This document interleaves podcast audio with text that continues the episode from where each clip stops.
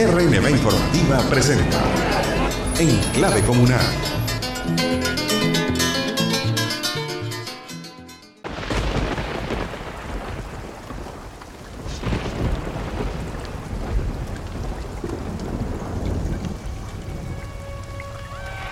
You can always close your eyes, but you can't close your ears.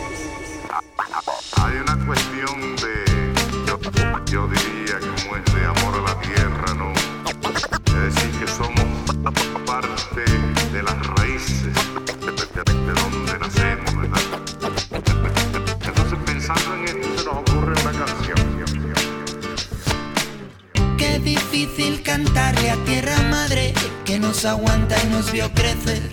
Y a los padres de tus padres y a tus hijos los que vendrán después. Si la miras como a tu mamá, quizás nos cambie la mirada y actuemos como el que defiende a los suyos y a los que vienen con él. La raíz de mis pies yo sentí, levanté la mano y vi que todo va unido, que todo es un ciclo, la tierra, el cielo y de nuevo aquí. Como el agua del mar a las nubes va, llueve el agua y vuelta a empezar. Oye, oye, oye, oye, oye, oye. Grite, grite, no, no, lo ves, va muriendo lentamente, mamá tierra, mother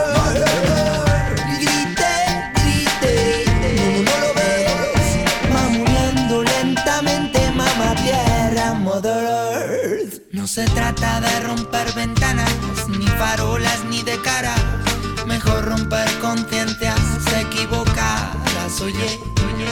Nadie nos enseñó ni a ti ni a mí, nadie nos explicó ni a ti ni a mí. Mejor aprender que corra la voz y quizás conseguir. Bombeando tierra madre dice, bombeando tierra madre te dice basta. Bombeando, bombeando tierra madre escuche.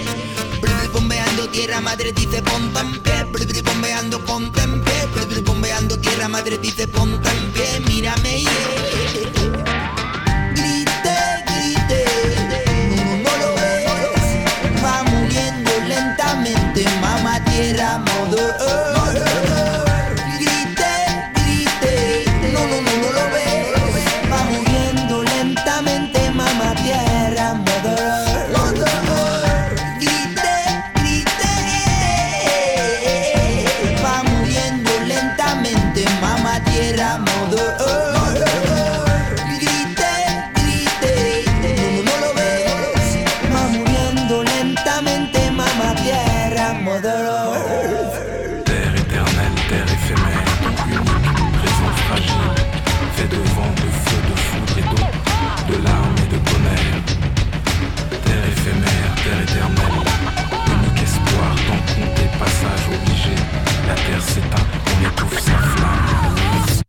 mamá reclamó, se la paga la llamó. Y esto no es de hoy, ya tiempos atrás voy hoy. Tigre décadas degradando, ya mamá reclamó. Se la paga la llamó, se la venden hoy. De lo que fue a lo que soy, siempre magnifican sus latidos voy. Llaman, llaman, mamá tierra llaman, ya que las manejan sin plan. Demasiadas cavan, otras secan, luego frutos no dan. Llaman, llaman, mamá tierra llaman. Hoy dos sordos les hace el man. Miradas se tapan, contaminan hasta que eliminan. Grite, grite, no, no lo ves, va muriendo lentamente, mamá tierra, mother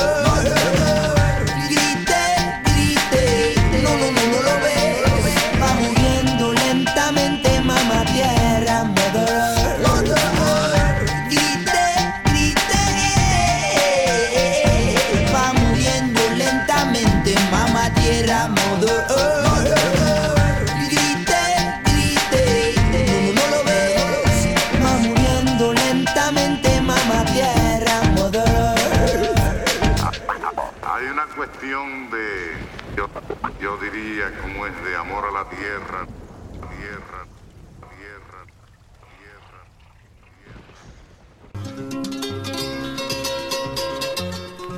Saludos a toda Venezuela con la conciencia de este tema musical. Empezamos en Clave Comunal, un programa donde le subimos el volumen a la participación popular.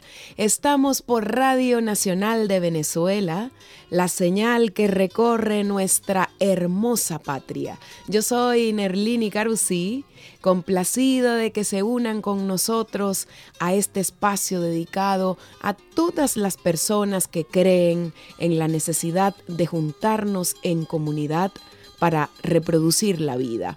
Enclave Comunal es un espacio que trae el sonido de la esperanza y la expectativa de la vida en comuna en clave comunal suena desde los lugares en los que la historia se hace, desde la acera, desde el campo, al lado de los vendedores ambulantes, desde la cocina comunal, desde el local a pie de calle de un colectivo, desde el parque, desde la casa de las mujeres, desde el Centro de Diagnóstico Integral, el CDI, desde la escuela, desde las más de 3.500 comunas que hacen vida en Venezuela un programa de emociones, de luchas, de alegrías, de orgullo venezolano.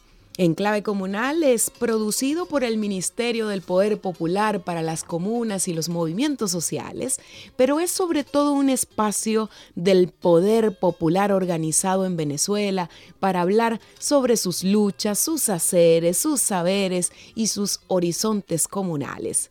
Si quieres aportar alguna clave comunal o quieres hacernos alguna pregunta, puedes escribirnos a través de la mensajería de texto por el 0426 0426 414 8979 414 8979. Recuerden que también nos pueden encontrar por nuestras señales en Twitter arroba BE de Venezuela, piso y arroba clave de colonial. Pensar en comuna. Hoy en nuestro enclave comunal nos acompaña una llanera de cabellos rizados, hija de Guárico, señores. Ella es Marisela Bravo, ingeniera agrónoma, investigadora del Centro de Ecología del Instituto Venezolano de Investigaciones Científicas. Marisela Bravo lidera un proyecto de investigación denominado Espacios o especies de frutales subutilizados para la alimentación con miras al fortalecimiento de la soberanía alimentaria en Venezuela. En este proyecto de registro científico participan comuneros y comuneras de espacios semiurbanos y también de espacios rurales. Bueno, para podernos decir cuáles son esas frutas olvidadas que debemos volver a poner en nuestra mesa. Bienvenida Marisela, ¿cómo está? Gracias Nerlini, de verdad me encantó esa introducción, eso es lo primero que te tengo que agradecer, reivindicar que soy llanera, eso me encantó.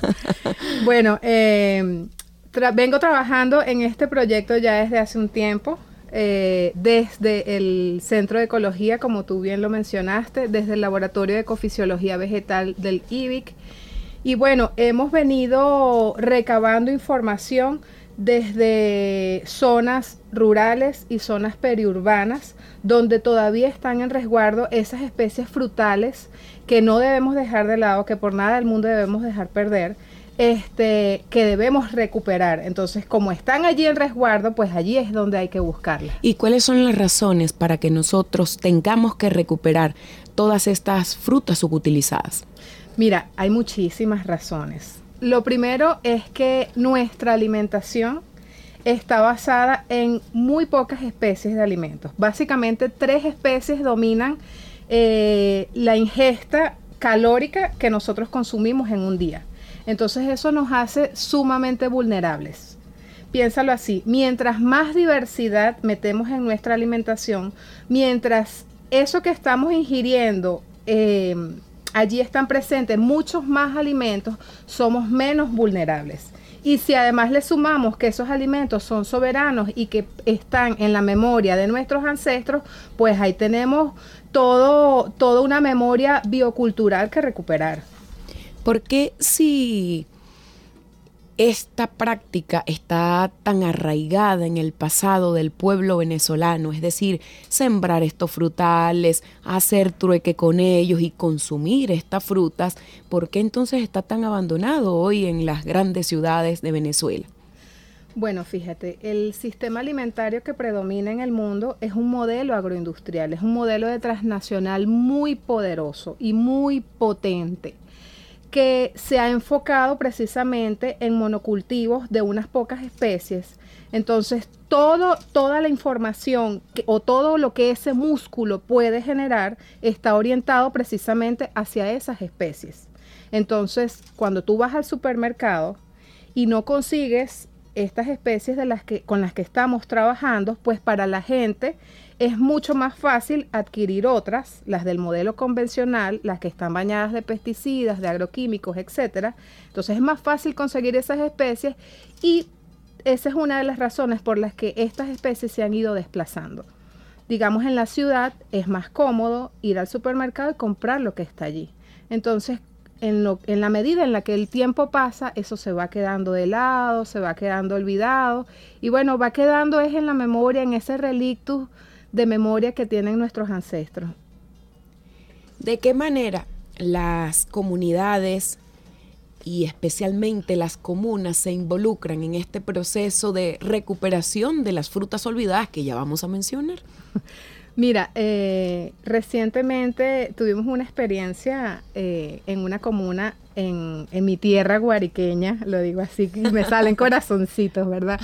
Eh, recientemente tuvimos una experiencia allá y te puedo decir, considerando la, la experiencia con esa comuna en particular, fue totalmente enriquecedora son personas que son dueñas de su tierra, dueñas de su conocimiento, dueñas de lo que allí se siembran. Entonces ellos están orgullosos de exhibir lo que, lo que ellos poseen, pues. Entonces cuando nosotros estuvimos allí y vimos todas esas especies que están en resguardo, pues no pudimos más que sentirnos orgullosos de que esa gente todavía tenga el valor de conservar esos alimentos. ¿Y qué especies han identificado, por ejemplo, la gente que nos está escuchando ahorita por Radio Nacional de Venezuela? ¿Cuáles son esas frutas olvidadas o subutilizadas que deberíamos poner nuevamente en nuestra mesa?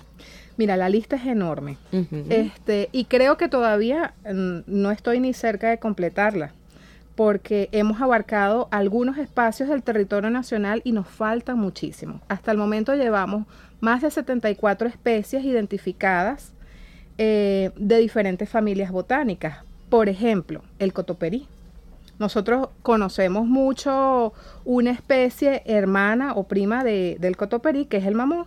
Entonces, el cotoperí es una especie autóctona que está prácticamente en desuso. Esa sería una. Por ejemplo, la guama.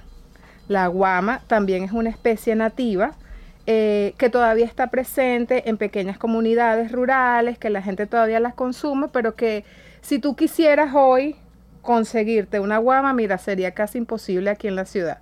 Entonces tenemos otros, el jobo, la semeruca o la cerecita. El semeruco, del que canta la primera y que está en Carora como monte. Bueno, al, al semeruco, ¿cómo lo llaman en otros, en otros en otros pueblos, porque por ejemplo en Carora le dicen semeruco. Semeruco, semeruca, cerecita, guinda. Hay algunos espacios en los que he encontrado que también se le llama de esa forma, guinda. El nombre botánico es Malpigia emarginata, pero el nombre común son todos esos que, mencionamos. Eh, es una especie además muy interesante porque tiene un contenido nutricional de verdad impresionante. Cuando uno empieza a hablar, por ejemplo, del consumo de antioxidantes, vitamina C, que es una de las cosas eh, que siempre nos, nos dicen en términos de nutrición que hay que consumir para prevenir ciertas enfermedades, uno automáticamente piensa en cítricos, en limón, en naranja. Y no es que esté mal consumir naranja, limón, mandarines, excelente. Pero nosotros tenemos otras frutas que son aún más potentes en el aporte de esta vitamina. La semeruca, por ejemplo. El semeruco. O el semeruco este, aporta 40 veces más vitamina C en 100 gramos Ajá. que la misma naranja. Entonces imagínate lo potente que es a nivel de nutrición. ¿Y qué otros? Mira, eh, por ejemplo, tenemos muchas especies nativas que son anonáceas. Las anonáceas son las guanábanas. Entonces, nosotros tenemos, por ejemplo, manirito, manirote. em, hace poco conseguimos justamente en esa localidad de Guárico una anonácea que eh, logramos de- identificar en el laboratorio que era diferente. O sea, hay muchas especies que son además nativas de esta región y que son muy poco conocidas. ¿Y qué pasa con las anonáceas? Las anonáceas tienen un efecto comprobado contra la multiplicación de células cancerígenas. Tanto el consumo de las frutas como de las hojas, la decocción del tallo, etc. Entonces, son plantas que además de nutrirnos, nos favorecen desde el punto de vista medicinal. Ay, qué bonita experiencia la que tienen en el Instituto Venezolano de Investigaciones Científicas, pero sobre todo es una experiencia que nace en las comunidades, ¿no? que se da en las comunidades porque es el saber ancestral, el saber campesino que está allí presente y que comparten con nosotros las comunidades y con ustedes y qué bueno que se pueda llevar a cada uno de los espacios para que la gente los conozca. En cuanto a la recuperación de, estas, de estos frutales olvidados o de estas frutas subutilizadas, ¿qué otras dinámicas tienen además de, del proceso de registro con las comunidades? ¿Realizan algún tipo de vinculación con cómo se consumen, en qué platillos se pueden emplear? Fíjate, eh, cuando nosotros vamos a las comunidades, eh, vamos a hacer, haciendo un trabajo casa por casa. Y en esa comunidad, cuando nosotros levantamos la información, utilizamos un instrumento que no es más que una encuesta. Realmente es una conversación con la persona que tan amablemente nos recibe en su casa. Y en esa conversación, además de que, que conserva en su patio, en su jardín o en, la, o en su conuco, también le preguntamos cómo lo utiliza, si todavía lo utiliza, si nos puede dar una receta, este, porque cada, cada, cada persona tiene como esa forma de, emplearlo. Lo- mira, lo hago en teteros, mira, yo con esto me hago un dulce, o yo prefiero hacerme con esto una bebida fermentada. Hemos tenido como diferentes recetas eh, cuando estamos levantando esta información. ¿Y de qué manera, por ejemplo, en una comunidad comienzan a recibir esa información que ellos mismos están suministrando? Es decir, ¿cómo, cómo se da ese proceso de retorno a la comunidad de la información que ustedes empiezan a, procesar? Mira, nosotros eh, en este momento estamos elaborando eh, documentos para divulgar precisamente para que esa información no se quede no solo en esa comunidad, eh, partiendo de que la información allí es de la comunidad, para que no se quede allí en esa comunidad, sino que también vaya a otras comunidades y la gente entienda la importancia del resguardo de las especies. Entonces, en este momento están, estamos escribiendo dos manuscritos de tipo divulgativo. O sea, no solamente nos enfocamos en escribir documentos de corte académico, sino también de tipo divulgativo para que desde el más pequeño hasta el más grande tenga el registro de eso que allí está.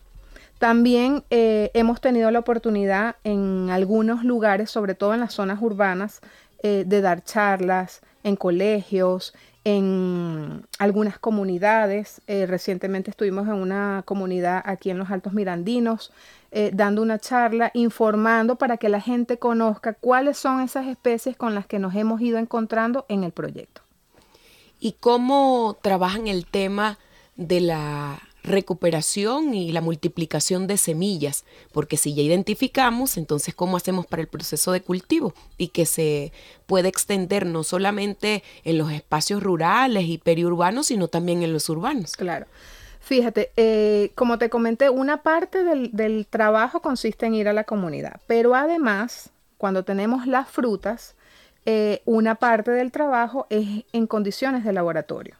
Muchas de estas especies eh, tienen o precisan Em, algunos tratamientos para germinar, para acelerar la germinación, para hacerla más homogénea, para que todas germinen parejitos y fuerte, por ejemplo.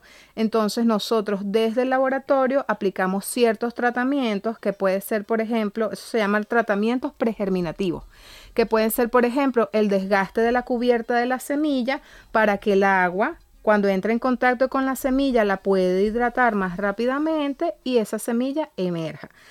Todo eso va a depender de la especie. Cada especie tiene un requerimiento en particular. Algunas germinan muy fácil. En esos casos, bueno, nosotros queremos saber cómo crecen, además de cómo germinan. Bueno, cuánto tarda en alcanzar el tamaño ideal para el trasplante o cómo se comporta bajo ciertas circunstancias que nosotros llamamos en el laboratorio tratamientos, pero que son, son, digamos, circunstancias que intentan emular las condiciones en la naturaleza. Por ejemplo, ahorita con lo de la crisis climática, que si puede haber un déficit hídrico, ustedes hacen esas pruebas. Sí, exactamente. Fíjate, la mayoría de estas especies, por eso no solamente son especies em, soberanas, sino que son también unas, unas especies que vienen a responder a esa crisis climática, porque ellas en su condición natural están adaptadas a diferentes tipos de estrés. Eh, ellas no requieren de riego prácticamente, ellas, o sea, por lo tanto, eh, toleran bastante esa condición, no requieren de la aplicación de nutrientes porque están adaptadas a esas condiciones. Entonces, en el laboratorio nosotros probamos cómo se comporta esa especie bajo diferentes condiciones de estrés hídrico. Entonces, esa respuesta es muy importante desde el punto de vista académico, pero también tiene este, una aplicabilidad bien, bien importante, porque esto nos muestra cómo estas especies van a responder ante eventos de sequías extremas. ¿Qué opciones tienen las comunas urbanas para acercarse a la soberanía alimentaria? Porque estamos hablando que ustedes están investigando en zonas periurbanas y en las zonas rurales. ¿Cómo se aborda el tema de la soberanía con estas comunas urbanas? Sobre todo vinculados con el tema de frutas subutilizadas. Mira, en las zonas urbanas eh, hay mucho espacio, porque sí lo hay, hay mucho espacio donde podemos ir sembrando o, o, donde podemos ir introduciendo estas especies de frutas subutilizadas. Entonces, es más, si nosotros nos damos una vuelta por donde vivimos, estoy seguro que vamos a ver una casa, aunque sea en la ciudad, con un árbol o de cotoperí o de guama. Cuando, ah, cuando tenemos la sensibilidad de, cerezo, tienen cerezo, el cerezo de carora que es así todo como es como entre blanco y verdecito, pequeñito, que se parece mucho al semeruco, pero es, es como un verdecito casi tirando a blanco. no sé cómo, es como un cerezo que es ácido, ácido. Podría ser la grosella. Ay, no lo sé, pero es demasiado bueno y es un dulce espectacular. He visto uno en el llano que es la grosella y es como, la como el semeruco, pero es un verde, un verde así bien clarito. Clarito, sí. Y es muy ácido. Igual que, que, que, la uva, lo que nosotros en Carol le llamamos uva de playa, pero no es la uva de playa, es como una uva silvestre que es bastante ácida, con la que hacen vinos. La pegua. Esa, la eh. pegua, le dicen algunos. Sí, sí, un cumín. Fíjate, esa es, es una especie introducida, pero ya se ha naturalizado aquí y es una especie muy interesante desde el punto de vista medicinal. Es una especie que tiene un efecto comprobado Em, para bajar los niveles de azúcar en sangre. ¿Ah, sí? Sí. Entonces, eh, fue, fue un regalo que me dio cuando, que me dio esta especie cuando la estaba conociendo. Bueno, estamos en Enclave Comunal conversando con Marisela Bravo, investigadora del Instituto de Investigaciones Científicas del IBIC. Vamos a hacer una pausa, pero al regreso continuamos conversando sobre este proyecto de investigación que se está vinculando con las distintas comunidades periurbanas y rurales de nuestro país. Es momento de hacer una pausa de Enclave Comunal. Estamos de vuelta con más de Enclave Comunal.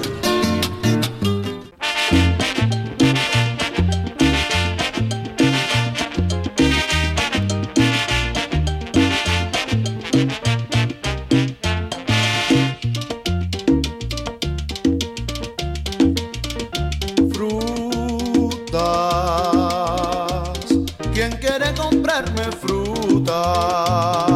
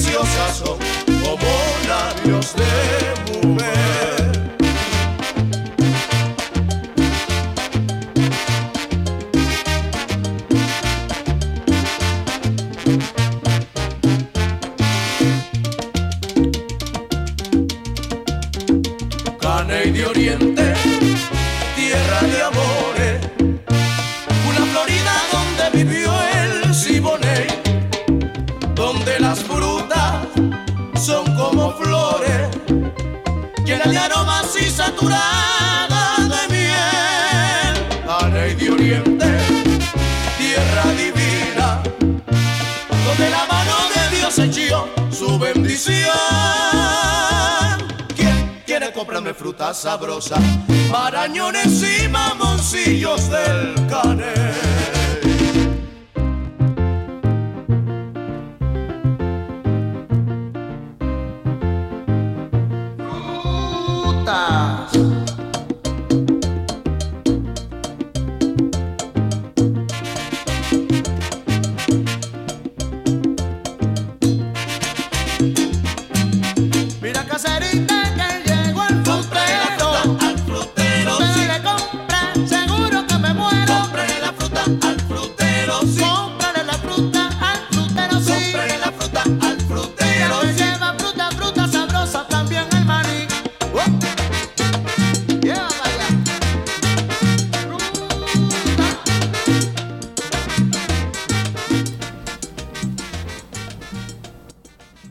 frutero de Oscar de León, Venezuela, tierra divina donde la mano de Dios ha echado su bendición, como dice el gran sonero de Venezuela. Nuestro país tiene más de 400 rubros alimentarios. ¿Qué tal?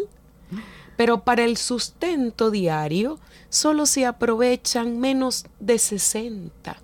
Es una lástima. Una lástima, un desconocimiento que responde a un modelo agroalimentario impuesto, un modelo impuesto por la agroindustria y la colonización del gusto, la colonización del paladar. De allí la necesidad de fomentar conocimientos y semillas comunitarios que permitan sustentar una política nacional de cultivo y de consumo de frutas subutilizadas o frutas olvidadas, con todos sus aportes de vitaminas, de minerales esenciales para la salud. Estamos en vivo y directo por Radio Nacional de Venezuela.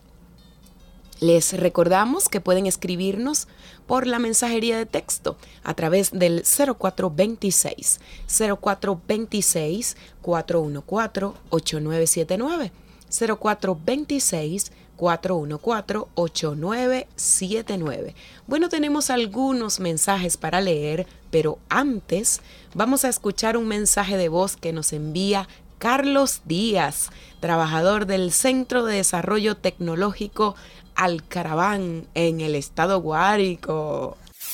Un saludo a Enclave Comunal, a Nerlini, a Reaza, a Germania. Bueno, estamos acá desde la comuna agroecoturística Aguas del Castrero. Mi nombre es Carlos Díaz, soy trabajador de la empresa Alcaraván, muy vinculado a todos los procesos comunales que se llevan desde acá. Aquí tenemos una comuna conformada por 10 consejos comunales y estamos totalmente desde la tecnología que se lleva desde acá, desde esta empresa. Esta es una empresa del Estado, una empresa mixta, la empresa de sistemas tecnológicos Alcaraván, que está al servicio de las comunidades y siempre vinculados a todo lo que acá se realiza sabemos el trabajo que están desempeñando en este tiempo en clave comunal, toda la visión que se tiene de impulsar esta organización y bueno, estamos muy felices de que pueda visibilizarse la potencialidad que tiene este sector. Este es un sector con un gran potencial, un potencial enorme que creo que está en vista a poder desarrollarse y contamos pues que pueda esta visita a ustedes, estas experiencias que ustedes puedan recoger desde acá, visibilizar mucho más lo que es este territorio grandioso que Dios nos ha dado en este espacio. Bueno, un saludo al compañero Carlos Díaz. De verdad que hace poco estuvimos en esa comunidad de Aguas del Castrero, de, ese, de esa comuna tan hermosa, rodeada de toda esa bendición de Dios, porque si algo tienen es diversidad. Y no solo diversidad en términos biológicos, pues en, en términos de vegetación, sino diversidad en términos humanos. Todos ellos abocados al resguardo de esas especies. Ahora vamos a escuchar a José Aparicio de la comuna agroturística Aguas del Castrero en el estado Huárico, un ejemplo de lo que significa vivir en comuna. La comuna tiene la palabra. José Aparicio, vocero de la comuna del Castrero. Esta comuna está ubicada en el estado Huárico, municipio Juan Germán Rocio Nieve, en la parroquia de San Juan. Esta es una comuna que se encuentra en la cuenca alta de la parroquia de San Juan. Es una comuna que su fortaleza está en el turismo, a la parte agroalimentaria, más que todo en plantaciones vegetales. En su gran mayoría somos 10 consejos comunales que la integramos. Igualmente es una comuna que tiene una dimensión de aproximadamente más de 3.000 habitantes, con 1.200 familias. Podrán encontrar aquí muchas potencialidades. Dentro de ellas se encuentra el balneario Castrero, una zona que es muy visitada por los turistas. Hemos contado con mucho apoyo también con las comunidades como tal. También encontrará diferentes tipos de variedades de comida típica, ya de forma organizada. Hay muchos emprendedores que han puesto para que la gente venga disfrute y se recree aquí en estas áreas. Y mayormente nosotros siempre nos reunimos de forma periódica cada 15 días. El Parlamento Comunal se reúne, en sesión de Parlamento se toma la mayoría de las decisiones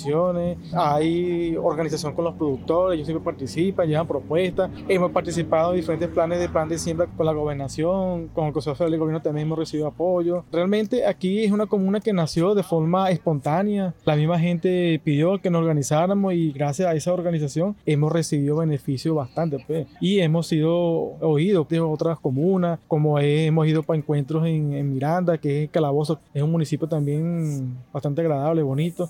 Bueno, nos invitamos, pues, quien quiera venir para acá, recibirlo con todas las puertas aquí. Una de las principales fortalezas es la convivencia. Pues nosotros siempre nos reunimos aquí en La Guamita, que es un sitio donde mayormente conglomeramos todos los voceros. Y cuando hay un tipo de dificultades o cualquier tipo de recreación, siempre nos reunimos allí. Hacemos un sancocho, un compartir de cachapa, o nos vamos para el y nos bañamos. Allá también compartimos. Podemos decir que somos personas muy maduras. Hemos entendido pues, que es fundamental la comunicación, porque sin la comunicación no podemos avanzar. Igualmente, con respecto a la relación con la tierra, sí, eh, es más que todo este conocimiento ancestral. Los abuelos le han transmitido a sus hijos y así a esta generación actualmente. Muy pocos usan agroquímicos, pues. Sí lo usan, pero ya en forma muy mínima, pues. Incluso tenemos personas que ya elaboran productos en base comunal como tal, pues, donde la misma gente ha aprendido, pues, que con el humo de lombriz también se puede usar con la bosta, o sea, hay una experiencia muy bonita con el tema de no usar los agroquímicos. igualmente los invitamos para que en cualquier momento que puedan tenerlo, puedan ver la experiencia que tenemos por aquí arriba nosotros. Bueno, fíjate, precisamente en ese consejo comunal eh, nosotros tuvimos la oportunidad de visibilizar o más bien de encontrar, de detectar más de 53 especies frutales. Nos quedamos de verdad sorprendidos con la diversidad que conseguimos allí. Y bueno, y la gente además en un total dominio de cómo esa especie se consume, de cómo esa especie se cultiva. Para nosotros de verdad fue muy grato compartir con esta comuna, que donde se nota de verdad el poder de la organización.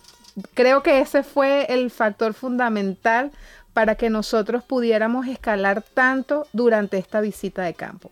Mira, ahí conseguimos, por ejemplo, especies como el merecure. No sé si la conoces. No, esa sí no. Ah, bueno, esa es una especie llanera, es autóctona. El merecure es un árbol muy común en el estado Apure, pero que está en, en toda la región llanera. Bueno, allí había merecure, ahí había guayabita del Perú, ahí había muchas anonáceas que son esas que te comenté, que son familia de la guanábana, pumalaca, pejua, eh, semeruco o como ellos le decían. Este, no, mira, de verdad que daba gusto porque además ellos reconocen el valor de esas especies. Y eso no nos, no nos lo encontramos siempre que vamos a una comunidad. A veces hay personas que entienden que la especie es alimenticia, pero no la utilizan. En cambio, en esta comunidad sí, y le dan el valor. ¿Puedes mencionarnos alguna receta en particular? Porque la gente está escuchando y dice, ay, pero es que están trabajando con las recetas de algunos platillos hechos con estas frutas, pero no, tienes que no mencionarnos uno, Ah. aunque sea. el otro día yo escuché que el, que el jovito, el pequeñito, Ajá. ese que uno consigue bajando cuando va para allá para Valencia en algunos de los árboles, bueno, y también está en el, En Oriente. en el Parque Miranda, aquí en Caracas. Ese, ese jovito pequeñito dicen que es muy bueno contra la diarrea. Y ¿Es tiene- cierto? Sí, tienen totalmente la razón. Es una especie que el fruto y la decocción del, del tallo, del tronco, eh, sirven este, para la diarrea, para calmar casos de diarrea. Entonces es una especie, fíjate, que es muy bondadosa, no solo en términos nutricionales, sino en términos medicinales y eso es algo que hay que re- reivindicarlo. Ajá, ¿y qué, qué receta nos puede mencionar? Mira, te voy a decir una receta que a mí me, re- me remonta a la niñez. ¿Tú conoces la ciruela de huesito? Uy, sí. me Ah, encanta. bueno. La ciruela de huesito es una especie que tiene una alta tolerancia a la sequía. Es una especie, de hecho, cuando está ese intenso calor en épocas de Semana Santa, está ese árbol, pero en esplendor, full de frutitos. Esa ciruela, allá en el, en el llano, yo soy de Calabozo, Ajá. este, pero bueno, en casi toda la región llanera, se hace en épocas de Semana Santa en dulce. Y es muy fácil. Tú simplemente tienes tu fruta, la lavas, la pasas por agua. Puedes hacer, hay dos formas de hacerlo. O le dejas la semilla o le sacas la semilla, la despulpas. Ajá. Entonces, si quieres despulpar, pasas por agua caliente y aprietas un poquito ese fruto y sale la semilla. Si no, simplemente lo pones a cocinar, después le pones el azúcar, puede ser por cada kilo de fruto, es aproximadamente eh, un kilo de azúcar o 750 gramos de azúcar, dependiendo si te gusta un poco más dulce o, o menos dulce. Es mejor que le echen 750. Tanta azúcar no es buena. Le puedes poner, le puedes poner eh, clavitos de olor, guayabita Ajá. y dejas que se forme ese melao y esa fruta te va entregando ese sabor en ese, en ese, en esa decocción. Uy, delicioso. Y cuando tú bajas eso del fuego, eso te queda espesito, lo puedes acompañar con arroz con leche, eso es típico allá. Una. Sí, es un plato completo. Tú vas allá en Semana Santa y en toda la casa de los llaneros, mi amor, eso seguro que está ahí hecho. Y te reciben con eso, porque además si algo tiene el llanero es que es bastante hospitalario. Entonces, bueno, esa es una manera de utilizar esa fruta. Puedes usarla también en jugos. Esa misma decocción Tú después la pasas por la licuadora, ahí sí le tienes que quitar la semilla, obviamente, la endulzas y te lo tomas y realmente es una fruta deliciosa. Es una fruta, este, como las otras que también tienen un excelente sabor, que a veces si tú no la has probado, em, puede parecerte un poco como que es esto, es algo nuevo, pero el paladar hay que educarlo. Al paladar hay que acostumbrarlo a nuevos sabores y todo empieza así de probar. Bueno, ni siquiera son nuevos. Son sabores que tenemos Claro. desde hace años, como dice por allí el compañero Ramón Grossfogel, maestro de colonial. La novedad es una trampa del proyecto moderno colonial, porque nos han hecho creer que lo bueno es lo nuevo y resulta que no, que lo que estamos es recuperando nuestros saberes ancestrales, teníamos. ¿cierto? Sí, totalmente, lo que ya teníamos. Territorio Vivo. Hoy en Territorio Vivo les presentamos a la comuna Juan Villasmil. Esta comuna hace vida en la península de Paraguaná, específicamente en la porción occidental, allá hacia Punta de Cardón. Esta comuna se conforma de una población que ha ido creciendo en torno al centro refinador de Paraguaná y se ve que conservan una mezcla de las tradiciones campesinas, de siembras, con la lógica urbana de la actividad petrolera. La comuna Juan Villasmil, que lleva el nombre en honor a un líder comunitario constructor de comuna, abraza a unas 1.200 familias campesinas que se dedican en sus traspatios y sus huertos a cultivar hortalizas, tubérculos y frutas. Llama la atención que entre los rubros que siembran los habitantes de la comuna Juan Villasmil hay cebolla y tomate, hortalizas que demandan bastante riego. También tienen la patilla y el melón que se favorecen con suelos arenosos de la región, pero frente a la alta radiación solar que hay allí, es fundamental garantizar el acceso al agua. Si bien los habitantes de esta comuna, Juan Villasmil, en la península de Paraguaná, plantean que son privilegiados porque les llega el agua y les llega porque están cercanos a la lógica petrolera, y están conscientes de eso, hay que tener en cuenta que Falcón es un estado emblemático en donde se pone de manifiesto que donde se produce y se cuida el agua, la población tiene muy poco acceso. Y donde no se produce y no se cuida el agua es donde más agua hay. Esto quiere decir que la población de la Sierra de San Luis donde están los principales acuíferos del estado Falcón, es una población que rara vez tiene acceso a las mismas cantidades de agua que la población de Paraguaná, en donde se ha generado todo un planteamiento industrial sin una gota de agua. Recordemos que las refinerías consumen agua y la población demanda agua.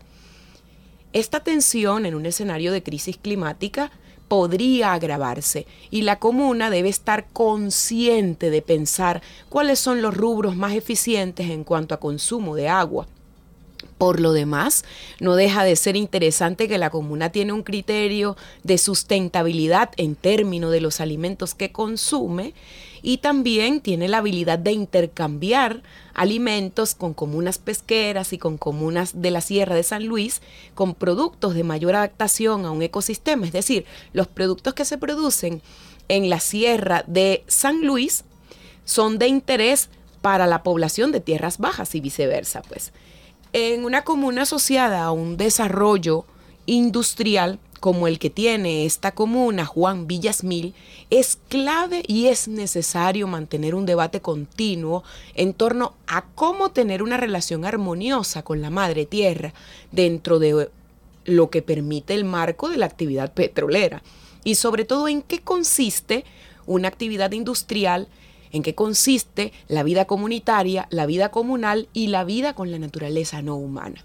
Como parte de este ejercicio reflexivo, los comuneros y, los, y las comuneras de Juan Villasmil trabajan la tierra tratando de disminuir el uso de productos químicos que dañan la salud de los pobladores y la salud de la tierra. Tratan de utilizar el agua racionalmente porque están conscientes de que muchas poblaciones no tienen acceso a este vital líquido. La comuna socialista Juan Villasmil agrupa cinco consejos comunales. 13 de abril, Unión de Vencedores, Federación en Marcha, Ciufede 367 y Tiguadare, por estar ubicados en este territorio que es mixto, es decir, que tienen zona urbana y zona rural, los comuneros de Juan Villasmil trabajan la agricultura, pero además fomentan los oficios y los emprendimientos como venta de comida, tienen peluquería, costura, panadería, repostería. La comuna Juan Villasmil hace asambleas una vez al mes. Allí votan y deciden, pero decide la mayoría. Esta agrupación comunitaria tiene un proyecto de ciudad comunal con las comunas Tacuato, con aroma, la comuna también Tacuato, aroma de café, Silvia Dávila. En esta relación promueven el trueque con las comunas de la Sierra del Estado Falcón, donde hay producción de granos y de maíz con las comunas pesqueras. Además impulsan abastos locales comunales y ferias del pescado a precios justos. Los platillos que más disfrutan en la comuna Juan Villasmil están asociados a la cabra, ¿qué les parece? Igual que en Carora, qué bárbaro. Tienen queso, natilla, los dulces de leche cabra que son fabulosos, señores. Un saludo a todo el pueblo de esa comuna tan hermosa, Juan Villasmil. Bueno, fíjate, ahorita que mencionas Falcón, esa tierra de ese sol radiante, porque si algo tiene sol. Pero no le gana Carora. ¿Cómo es que decía Neruda? Si el sol escogiese de nuevo, nacería con el nombre de Carora. No hay nada que le gane en Venezuela esa Pepe Sol que hace Carora. Que raja piedra. Así. Bueno, fíjate, justo en esos espacios hay eh, plantas adaptadas a esas condiciones y son las cactáceas. Has Ah. comido tuna, me imagino. Obvio, todos los datos de cardón, las lefarias, los buches. ¡Ay! Son fabulosos. Bueno, esas son especies que cuentan con estrategias de adaptación a las condiciones en las que están precisamente, donde hay una disponibilidad de agua mínima. Y ellas aprovechan eso que hay y con eso producen esos frutos tan exquisitos. Uno no se imagina cuando ve ese árbol, ese cactus tan agreste, que puede dar eso tan delicioso. Y tan no solo dulce. delicioso, sino cuáles son las propiedades que tiene. Mira, eso- esas especies eh, acumulan muchos metabolitos y nos hidratan. Por eso es, la naturaleza es perfecta. Entonces, esas especies nos sirven para hidratarnos. Y además, este, son especies que nos van a permitir resguardar el agua en esas comunidades donde está tan, tan difícil acceder a- al agua. No ahorita, imagínate los escenarios que se nos avecinan, que van a ser, los pronósticos dicen que van a ser fuertes. Claro, con esta crisis ambiental global producida por un modelo que consume y consume y en algún momento puede que nos consuma. Sí. Bueno, pero entonces, en pensando justamente en eso, es que nosotros debemos revisar nuestros hábitos alimentarios e incluir una mayor diversidad de especies, sobre todo especies que se produzcan de forma sostenible, como estas especies que hemos mencionado, que no requieren de riego, que no requieren de fertilización, que son tolerantes a las plagas y que aún en esas condiciones que para otras especies serían condiciones estresantes, aún en esas condiciones ellas producen un alimento sano y soberano. Si alguna comuna o algún comunero o comunera quiere comunicarse con ustedes para participar de este proyecto de investigación sobre la recuperación de especies de frutas subutilizadas, ¿cómo puede hacer? ¿Por dónde te contacta? Mira, eh, nosotros hemos creado em, un Instagram para el proyecto, para visibilizar lo que hemos detectado en el proyecto. Allí no solo compartimos eh, las especies que vamos germinando, por allí donamos plantas, por allí compartimos recetas, por allí estamos informando sobre todas las bondades de estas especies. La, el Instagram se llama Alimentación Antisistema Piso B. Y justo en B es- es B de B Venezuela. de Venezuela. B chica E. Entonces, lo repito, alimentación antisistema piso V E. Y ya que estamos hablando del antisistema y la gente que no tiene ningún tipo de conexión con las redes sociales digitales y que no entra en la dictadura del paradigma neoindustrial y no se deja atrapar por esa lógica, ¿cómo hacemos? Bueno, ahí me puede mandar un mensajito de texto, un WhatsApp al 0426-515-7411. Repítalo. 0426-515-7411. Puede ser un WhatsApp o puede ser un mensaje de texto simple, una llamadita. Mire, yo quiero hablar con la señora que trabaja con las frutas. Yo misma soy. Muchísimas gracias a Marisela Bravo, investigadora del Instituto Venezolano de Investigaciones Científicas, por compartir con nosotros Enclave Comunal. Llegamos al final de esta emisión de Enclave Comunal. Trabajamos para ustedes desde los controles técnicos Óscar Acevedo, Alexander Rodríguez, Rafael Mendoza y Karina de Pablos estuvieron como asistentes de producción y quien les habló, Nerlini Carusi. Que tengan muy buena semana y nos oímos el próximo martes en Clave Comunal. RNB Informativa presentó En Clave Comunal.